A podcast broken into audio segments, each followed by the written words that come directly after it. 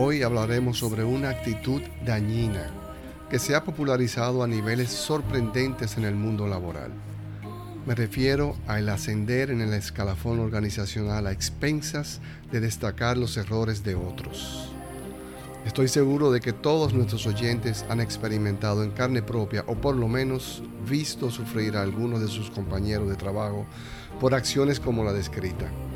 Y es que la ambición desmedida de un gran número de ejecutivos y trabajadores por alcanzar mejores posiciones y los bienes materiales que ello implica, los está motivando a ejercer esta práctica desleal y deshonrosa. En ocasiones, lo que es aún peor, fabricando informaciones para desmeritar el trabajo del que ocupa la posición deseada.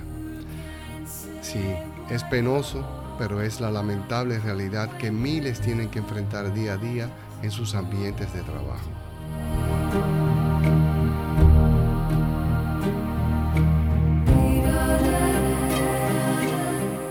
Es muy recomendable mantener siempre presente las bienaventuranzas, en especial esta que conserva gran relación con nuestro tema de hoy.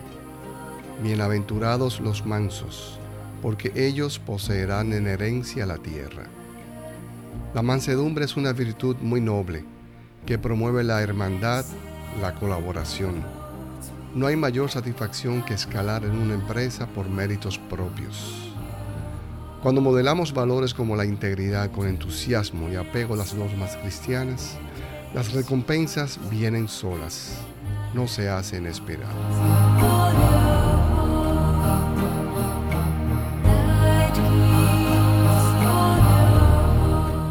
Existe un refrán que expresa, las cosas no se dicen, se hacen, porque al hacerlas se dicen solas. Evitemos actuar para agradar a los jefes. Trabajemos con transparencia, honestidad, empatía y esmero para agradar a Dios. Cuando nos comportamos de esta forma, aún estando solos, sin que nos vean otros y sin esperar algo a cambio, estamos actuando como personas con alto nivel de integridad.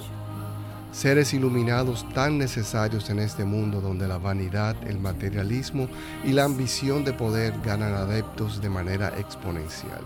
Los invito a ser luz Solo así podremos ver a la cara a nuestros hijos, sabiendo que trabajamos para que puedan heredar un mundo mejor y más justo.